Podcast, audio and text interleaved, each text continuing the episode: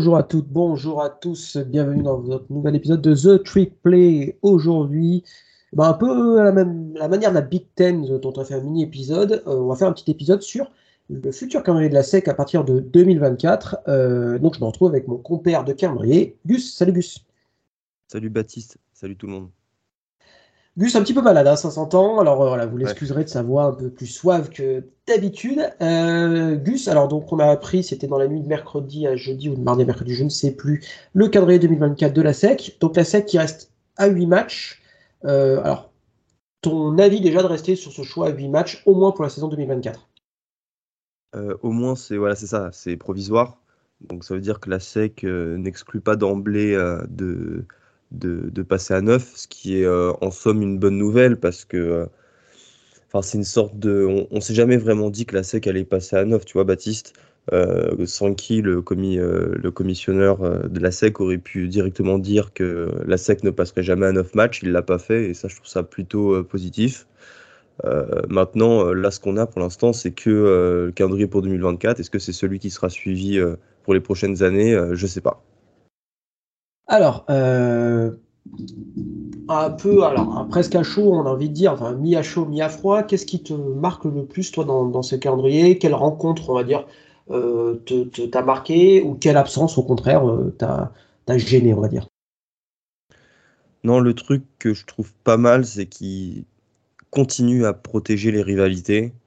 je pense que c'était la moindre des choses à faire. Après après, après ce changement si important avec l'arrivée de Texas et Oklahoma dans la conférence et euh, tous les problèmes que ça crée en parallèle euh, partout. Donc voilà, c'était bien d'apporter un petit peu de stabilité. Donc de ce côté-là, je suis très content. Euh, donc toi, des bon, Florida-Georgia, c'est une rivalité qui partira jamais, mais même les Arkansas, Texas A&M, tout ça, enfin, la SEC ne les a pas mis de côté, ça, je suis très content. Et toi, est-ce que tu as un avis Alors moi, je, je trouve qu'ils ont vraiment bichonner Texas dans le sens où ils joueront Oklahoma, ils joueront Texas A&M, ils joueront Arkansas, leurs trois rivaux principaux historiques, et ça c'est quand même plutôt cool. Euh, je trouve que d'un point de vue euh, fan de college football extérieur, voilà, ils ont, comme tu dis, très bien ménagé ces, euh, ces rivalités-là. Alors, à voir après sur le long terme, parce que c'est qu'un calendrier 2024, mais je trouve quand même que c'est plutôt cool. À propos, à propos, Baptiste, Texas A&M Texas, c'est un match qu'on avait plus vu depuis 2011. Euh, donc là, ça va faire 13 ans qu'on n'a pas eu cette rivalité. Elle revient l'an prochain, ça c'est une très bonne nouvelle. Match qui devrait avoir lieu euh, lors de Thanksgiving. Hein. Historiquement, c'était le cas, donc je pense qu'il faut vous attendre à ce que ce match soit joué euh, à ce moment-là. petite anecdote quand même, toutes les équipes rencontreront soit Oklahoma, soit Texas lors de la, euh, la saison 2024. Donc voilà, donc euh, c'est plutôt sympa aussi, euh, voilà, qui se mesure entre guillemets à, à, leurs nouveaux copains. Alors là, on retrouve un, Missouri, Oklahoma, voilà, qui, qui, rappelle un peu la, Big 12 aussi. moi, j'ai une petite pensée pour Florida. Je sais pas ce que tu en penses, Gus, parce que leur calendrier 2024, il va quand même être coton de chez coton. Ce qui va peut-être les amener à réfléchir à, de nouveaux calendriers pour les prochaines années, ou du moins à des matchs euh, hors conf euh, différents, parce que enfin, je vois mal euh, comment tu peux tenir la distance avec de tels calendriers. Alors ici, Baptiste parle de Florida. Le calendrier 2024 en match hors conf, hormis Sanford, l'équipe de FCS, et là j'ai envie de leur dire, mais prenez ce match les gars, c'est tant mieux vu le reste du calendrier. C'est Miami, UCF, Florida State quand même trois gros morceaux du Power 5. Et après, ça part sur Kentucky, LSU, Ole Miss, Texas A&M, Georgia, Tennessee, Texas, Mississippi State. Ça fait 11 équipes du Power 5 sur 12 matchs de saison régulière. C'est juste énorme. Sachant que euh, Florida State risque quand même d'être compétitif en 2024 et Miami probablement, alors c'est un peu le, euh, le, le, marronnier, mais voilà, ça risque d'être un calendrier hyper dur et ça risque peut-être de marquer la fin de, bah, des, années Billy Napier à Florida. Alors bon, on, se projette vachement, mais moi, ça me donne un peu cette impression-là. Je ne sais pas si, si, tu penses pareil, Gus. Si, si, je suis d'accord. C'est euh, compliqué de, euh, de, construire euh, dans un environnement aussi compétitif. alors, tu vois, pour revenir un petit peu sur le choix de passer à, de rester à, 8 matchs de conférence, pour moi, c'est le choix du, du pragmatisme. Euh, parce que 2024, c'est la première année à 12 équipes dans, euh, euh, dans le College Football Playoff. Donc, avec, mine de rien, ce côté inconnu, c'est comment le comité va faire le choix des six équipes qui seront at large, c'est-à-dire que, pour rappel, dans ce, nouveau CFP à 12, les six meilleurs champions de conférence seront automatiquement qualifiés, plus six équipes at large, donc les six meilleures autres équipes concrètement qui ne sont pas championnes. Donc la question, ça va être de savoir est-ce que, le comité va préférer les équipes qui auront un bilan euh, très positif, par exemple de, bah, de 11 victoires, une défaite, ou des équipes qui auront des bilans peut-être moindres, mais dans des conférences typiquement plus relevées. Donc ça, ça va être intéressant à suivre. Et je pense que ce choix de rester à 8 matchs de conférence permet d'avoir un petit peu de recul sur comment la SEC réussira à, mettre le plus d'équipes possible dans ces équipes à de large, parce que concrètement, Gus, on est d'accord, c'est quand même ça l'objectif. Hein. Ah oui, oui, et d'ailleurs, c'est pour ça que euh, le fait que ça soit que le format pour 2024 se justifie, c'est que la SEC va pouvoir euh, jauger, voir la réaction euh, du comité et peut-être opérer les modifications nécessaires si jamais ça ne joue pas en leur, faveur. Mais soyons honnêtes, ça jouera en leur faveur.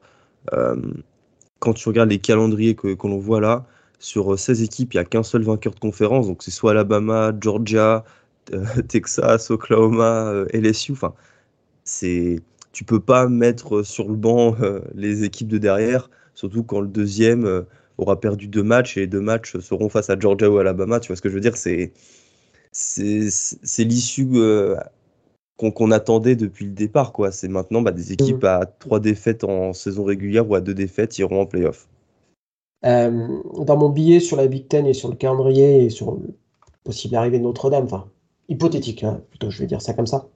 J'avais euh, conclu le billet en disant bienvenue dans, le, dans au revoir l'ère du romantisme et bienvenue dans l'ère du pragmatisme. Et je pense qu'on est en plein là-dedans pour la SEC aussi, euh, sachant que euh, mine de rien, il y a quand même des possibilités assez marrantes qui puissent arriver. C'est qu'on se retrouve avec trois ou quatre équipes invaincues parce que bah, mine de rien, ils seront quand même 10, 16 équipes, pardon, et que bah, tous vont pas se jouer forcément avec seulement 8 matchs de conférence et qu'on pourrait arriver même à, à, comment, pardon, à 4 équipes invaincues en 2024 et qui qui, ce qui pourrait créer un petit peu des soucis, on va dire, de, classement et de qui se qualifierait pour la finale de la SEC, mais on en est encore euh, bien bah, évidemment pas là.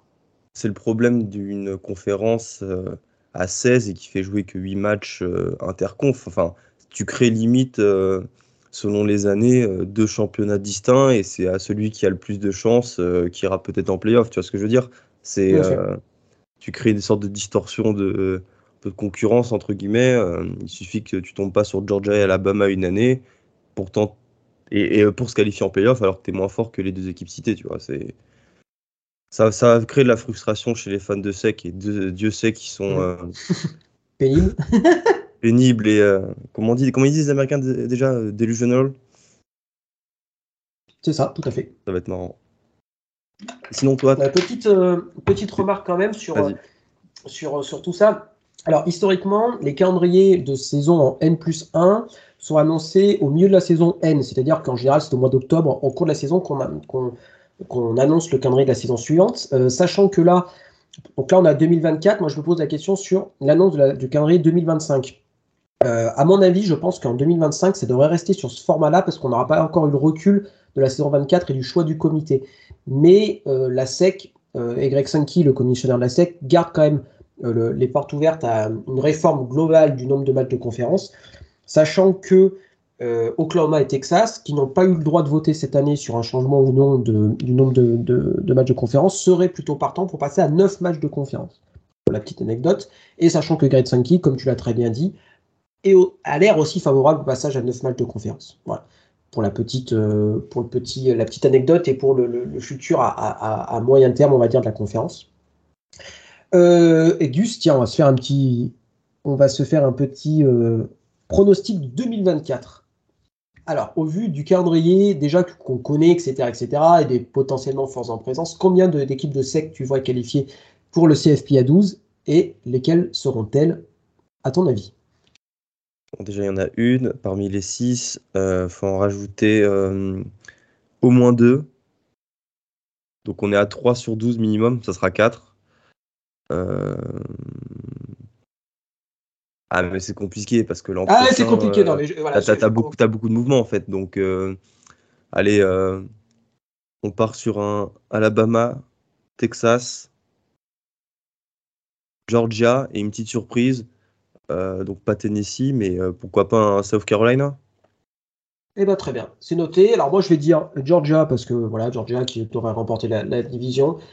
Alabama, Oklahoma et Texas AM. Voilà pour mes petits. Mais je pars comme, comme toi, je pense qu'il y, en aura, il y en aura quatre aussi. Euh, et voilà, Texas AM qui a un calendrier très facile. On a discuté avec. Euh, c'est le plus facile. Bah, tiens, tu peux nous dire. Euh... Ouh là là, faut que je le recherche, mes deux têtes. Euh, moi, moi, je l'ai sous les yeux. Et je Bowling c'est ça? LSU, Arkansas, Missouri, Texas, Auburn, Mississippi State, Florida et South Carolina, c'est bien plus abordable. Euh, et encore, tu vois, là-dedans, il y a LSU, euh, Texas et Florida, mais c'est bien plus abordable que les 15 autres. Sachant qu'ils jouent euh, Notre-Dame en match. ouais. Ah bah oui, tiens, d'ailleurs, t'as as raison d'en parler, Bat, parce qu'il y a la question de l'articulation entre les matchs hors conf qui sont programmés depuis 10 ans et, le calendrier de sec intra-conférence qui a pris en fait tout le monde de court.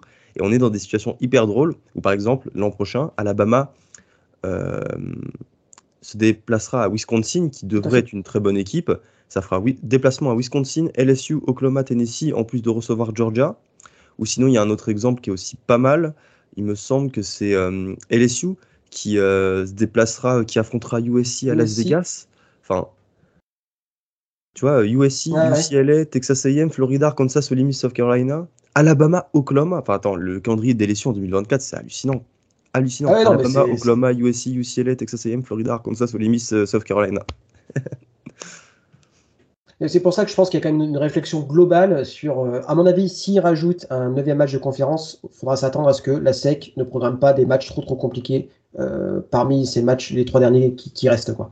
À part, bien sûr, ceux qui ont une rivalité du type Georgia, South Carolina, mm. Kentucky. Bah, il y aura moins de. Euh, en fait, je pense que l'argument, et je pense qu'on va terminer sur ça, Bat, euh, il y aura moins de pénétration entre les, conférences. On verra pas des Texas AM, UCLA à l'époque Kellen Mond, Josh Rosen ou des Notre-Dame, Texas AM. Ça sera fini dans quelques années.